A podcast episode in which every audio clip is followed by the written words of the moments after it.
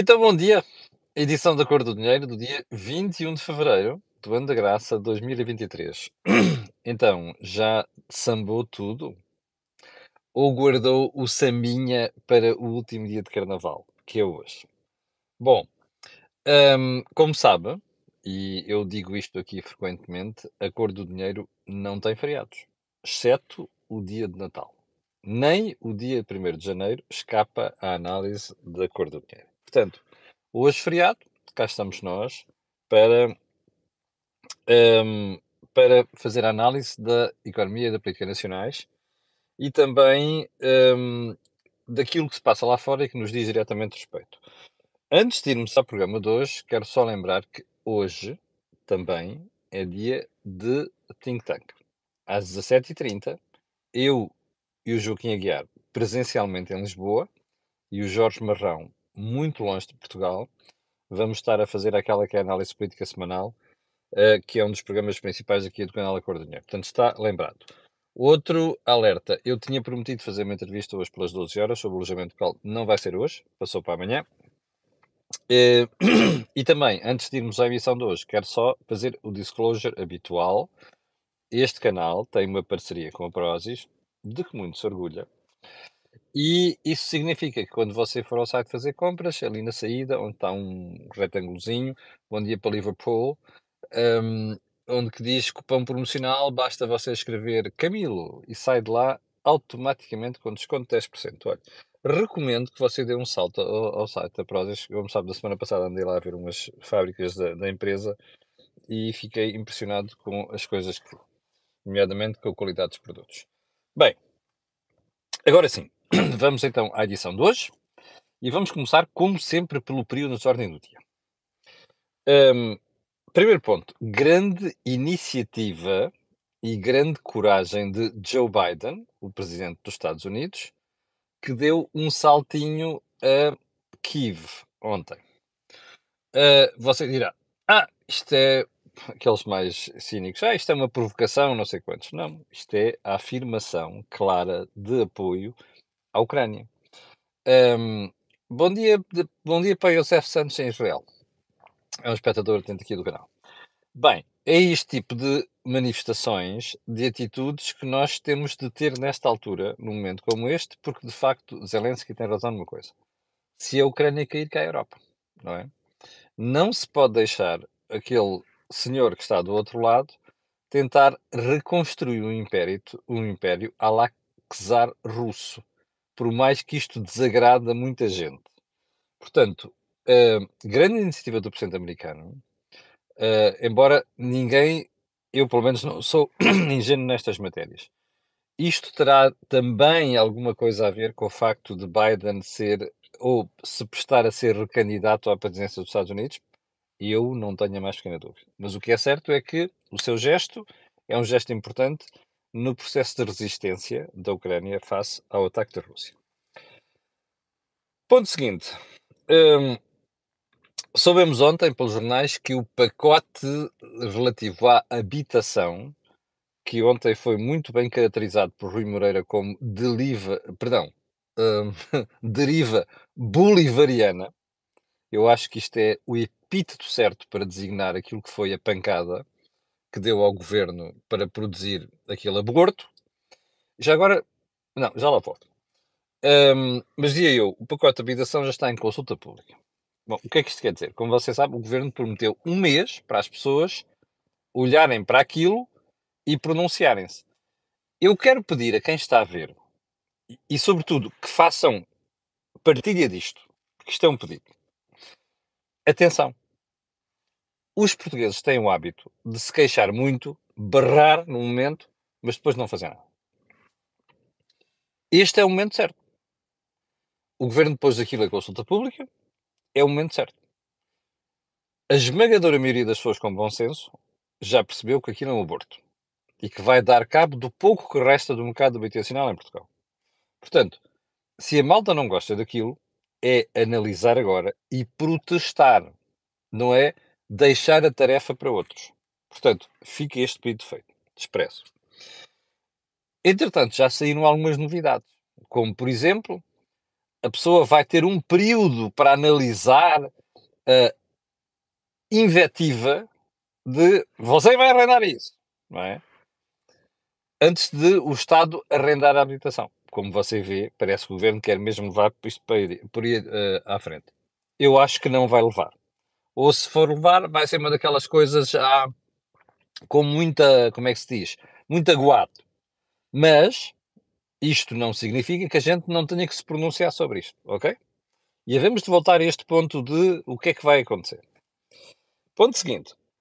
Uh, o Correio da Manhã noticiou ontem que houve um conjunto de ex-diretores do BPN que saíram com indenizações milionárias. 200 mil euros, 200, 300 mil euros, 400 mil euros, não sei quantos. As indenizações foram pagas pela, pela Parvalorem, que é uma holding do Estado para participações que o Estado tem, foram autorizadas pelo ministro João Leão. Como você sabe, eu nunca fico muito preocupado quando se cumpre a lei nestas coisas. Mas há aqui uma pergunta para fazer. Então, a malta ficou tão indignada com a indenização da TAP à engenheira Alexandra Reis e não vimos o mesmo broá desta vez. É estranho, não é? Ah, por mais que seja legal ou coisa do género, é estranho. Convinha que houvesse alguma coerência, não só por parte da generalidade da comunicação social, bem como dos comentadeiros, que na, altura, hum, na altura rasgaram as vestes e choraram baba e ranho a propósito da indenização da TAP à General Alexandre Reis. É uma questão de coerência. Ponto seguinte. A manchete do Jornal Notícias, eu vou-lhe mostrar, e os problemas infindáveis da segurança social em Portugal. Uh, aqui está a manchete do DN. Atrasos da segurança social deixam reformados sem bónus na pensão. Então é assim: os trabalhadores. Isto, este, este, este assunto tinha sido já aflorado aqui há uns dias. Os trabalhadores que se aposentaram em setembro e outubro de 2022 ficaram sem o apoio de 50% porque os serviços, como se recorda, pagamento de 50% da pensão, antecipação, porque serviços, os serviços atrasaram o processamento. Esta exclusão, diz o DN, pode, pode afetar cerca de 5 mil formados. Hum, você já contou o número de episódios que envolve a segurança social sei lá, eu já não vou mais para trás, nos últimos dois anos. Já contou. Você tem-se apercebido das vezes em que a Ministra do Trabalho da Segurança Social, como o anterior, aliás, um, como Falinhas Mansas no nunca lá esteve, apareciam sistematicamente a lançar iniciativas da Segurança Social e do Trabalho. Olha, a Ministra Ana Mendes Godinho tem, para mim, das piores ministras que o Governo tem, sinceramente um, tem-se multiplicado em iniciativas. Uma delas é Agenda do Trabalho Digno. Eu gostava de perguntar à Sra. Ministra se ela não quer fazer uma agenda da segurança social digna. Percebe? Está a perceber a diferença? É que aquele Ministério está de pantanas, ninguém tem mão naquela porcaria, percebe? é um péssimo exemplo da administração pública em Portugal. É queixas por todo lado. Esta é só mais uma delas. Em vez de andarem para aí a fazer propaganda com porcarias, que não tem outro nome, que é para não dizer um nome feíssimo aqui, pelo menos podiam ter mão no Ministério. Que é para a gente ficar com a sensação que alguma coisa se faz. Não digo que não é uma reforma, ponham a casa em ordem porque isto é gritante, é chocante.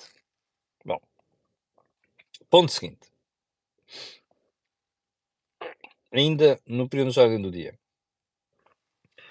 O primeiro-ministro do Reino Unido, Rishi Sunak, anda há uma série de semanas a tentar fechar o protocolo da Irlanda do Norte. O protocolo da Irlanda do Norte é um daqueles aspectos fundamentais da, saída do Reino Unido da União Europeia.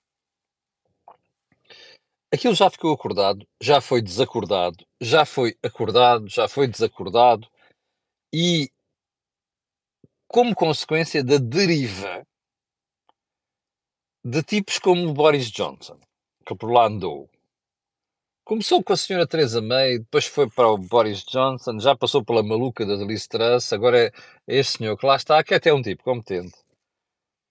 E os malucos do Partido Conservador, mais aqueles Brexiters, estão a ver se dinamitam aquilo.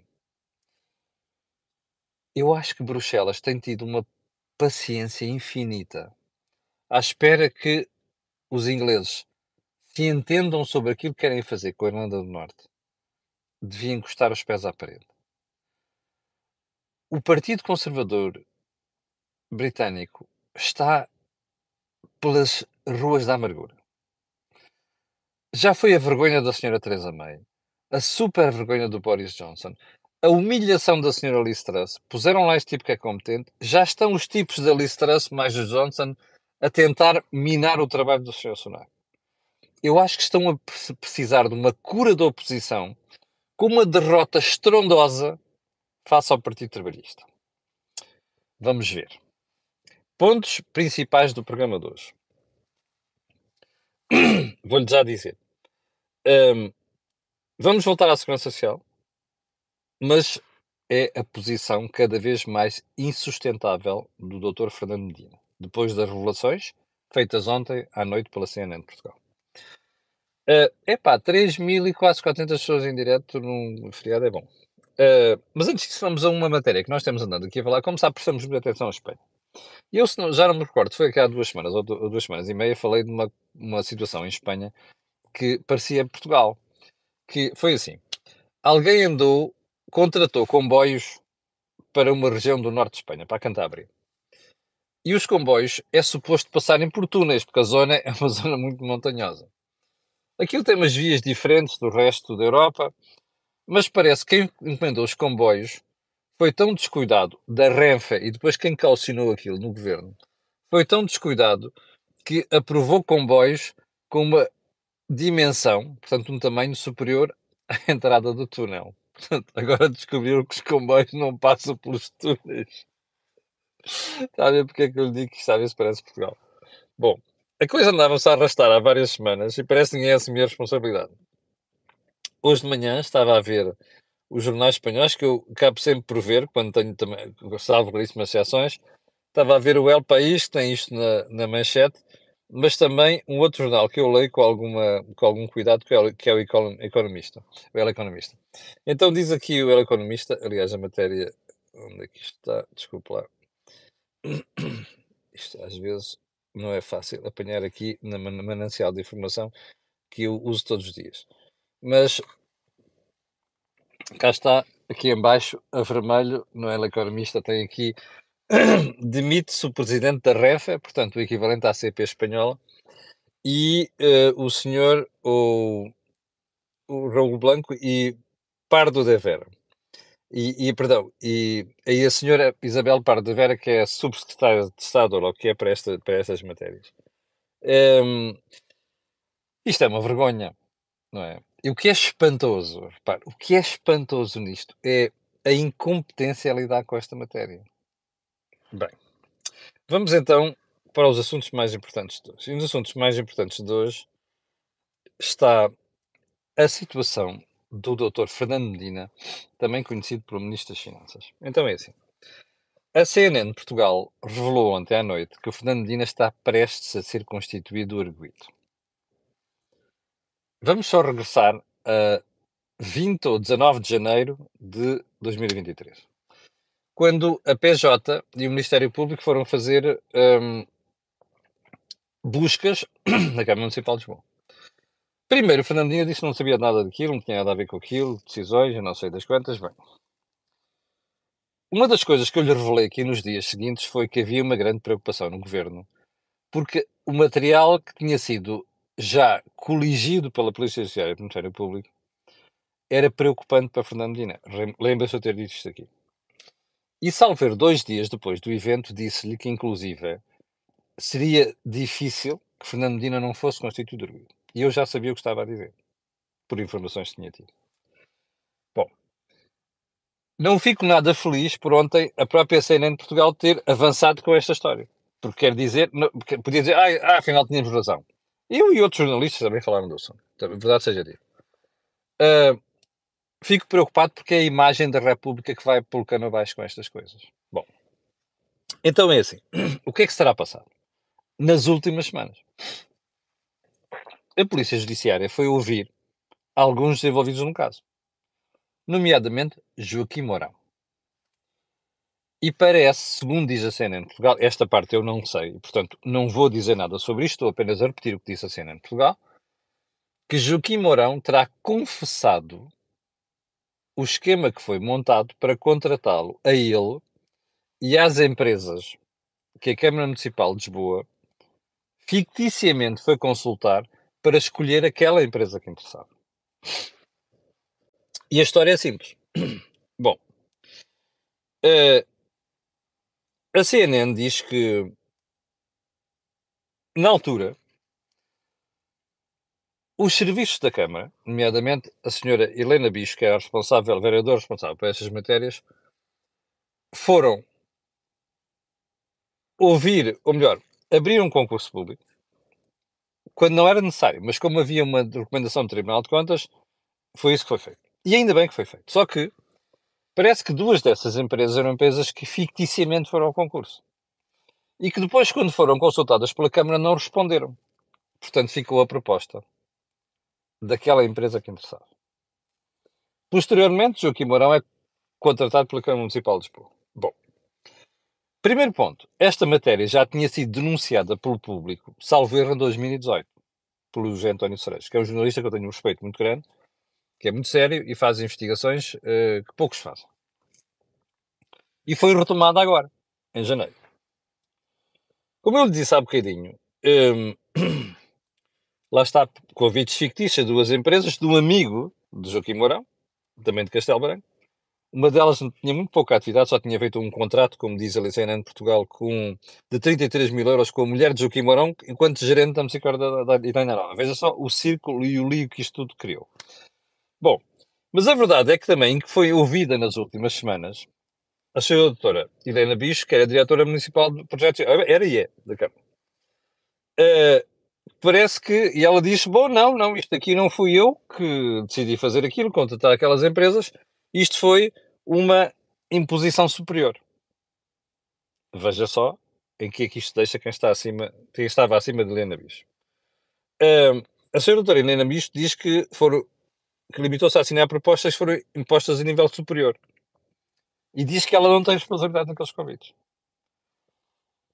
Joaquim Mourão, terá confessado, diz a CNN Portugal, à Polícia Judiciária, que aquelas duas empresas, do empresário António Realinho, que foram convidadas ficticiamente, foram mesmo ficticiamente e que Fernandina teve conhecimento disto. E este é que é o ponto. Ele diz que Fernandina teve conhecimento disto. A questão aqui é saber se não foi mais do que ter conhecimento. Bom, como é que Fernandina responde a isto? Não tenho conhecimento de quaisquer alegações que, a existir, são totalmente falsas. Então, espera aí. Se não tem conhecimento de quaisquer alegações, uh, mas teve conhecimento ou não teve conhecimento? Bom, esta história está tão mal contada. Esta história cheira tão mal desde o seu início que o meu nariz e minha nasa uh, detecta há várias semanas um cheiro, não é mau, é nauseabundo. Porque se isto for para a frente, Fernando Medina vai ser constituído arguido, como diz a, a, cena de Portugal. Pergunta. E se Fernando Medina for constituído arguido, o que é que vai acontecer? Eu vou esperar. Porquê? António Costa já sabia, eu também já lhe tinha dito, dado conta aqui, António Costa estava preocupadíssimo com isto. Porque António Costa soube, em seu devido tempo, como o próprio Fernando Medina, que podia ser constituído arguido. E como você sabe, quando o Primeiro-Ministro foi questionado sobre isto na entrevista que deu publicamente, e falou disto mais uma vez, a certa altura disseram assim, então se ele for constituído arguido, ah, se for constituído arguido, é constituído arguido. Quer dizer, isto aqui é uma resposta a António Costa. E quando ele, salver na entrevista à RTP, foi abordado, foi convidado a falar sobre o assunto, ele dizia que não, de facto, era uma situação complicada e tal, e não sei quantos. Então o que é que vai acontecer? Se for assim, Fernando Medina admite, admite ah, depende da situação. Como você percebeu, António Costa estava a preparar mesmo isto. Bom, uh, e agora aqui a questão é, vamos imaginar que por causa disto, ainda por mais com as revelações de Joaquim Mourão, se for verdade o que a CNN em Portugal diz, a situação é gravíssima. Quer dizer que Fernando Medina esteve por dentro deste esquema para viciar um concurso. Pô, ele pode dizer que são alegadamente falsas. Pode dizer. Mas a verdade é que a justiça vai ter que avançar nisto. E a questão é esta. Então o que é que António Costa vai fazer? Eu, sinceramente, acho que António Costa vai arranjar uma desculpa para não demitir Fernando Medina. Eu suspeito que Fernando Medina vai dizer que é porque é falso, ele não se vai demitir. Bom, mas com isto vai a lama para cima da República. Porque isto é um daqueles casos em que, se for constituído arguído, o que está por trás do ser constituído arguído é tão grave, tão grave, que eu acho que o ministro não se pode eximir responsabilidades. E, portanto, fica aqui a pergunta. O senhor Presidente da República, depois de o que está a ser revelado, e o senhor Presidente da República, quando tiver conhecimento disto, ou melhor, se Fernando Medina for constituído erguido, o que é que vai, erguido, o que é que vai fazer? Vai dizer ao senhor Primeiro-Ministro rua? Ah, não se esqueça de uma coisa. De, a gente e vários analistas, entre os quais eu, dissemos aqui que se Fernando Medina cair, cai o governo. Certo? Bom, eu vou esperar para ver. E vou esperar para ver como é que o indivíduo que é um medroso, que não tem outro nome, que chama Marcelo Belo de Souza, vai lidar com isto. Como eu não gosto de julgar ninguém, e não acho que Fernando Medina seja culpado de nada, até prova em contrário, mas também acho que há situações de arguído que não se podem, que nós não podemos sacudir a água do capote. E, sinceramente, esta é uma delas. Bom, António Costa, que está preocupadíssimo com o crescimento da direita nas sondagens, com o Chega, com o PSD, e com a Iniciativa Liberal deve estar a soar nesta altura. Vamos esperar pelas próximas semanas para perceber se isto vai concretizar e qual é que vai ser o desfecho disto tudo. Há uma coisa que lhe posso garantir: nós aqui vamos estar na primeira linha dos atentos para chamar os nomes que for preciso se isto acontecer. Ok? Bom, e eu tinha aqui mais coisas que têm a ver com a segurança social que vou guardar para amanhã, porque isto era tão grave que tinha que ser, ser explicado como deve ser. E como hoje é feriado, também não lhe vou abusar mais do tempo como já abusei. Estão 4.400 pessoas em direto num feriado, que é excelente. Vou pedir a estas pessoas e outras que vão ver o vídeo, aquilo que peço sempre. Está bem aqui o botão subscrever no YouTube? Força. Botão gostar, a mesma coisa. E botão, atenção, muito importante, partilhar. Porquê? Porque é importante divulgar nas redes sociais isto. E porque aquilo que você ouve aqui não ouve em lado nenhum. Recapitulando, não vai haver entrevista hoje ao meio-dia, fica para amanhã, em princípio para amanhã. E Think Tank, às 17h30. Muito obrigado, tenha um grande feriado e nós voltaremos a ver-nos, eu e você, amanhã às 8 da manhã. Com licença.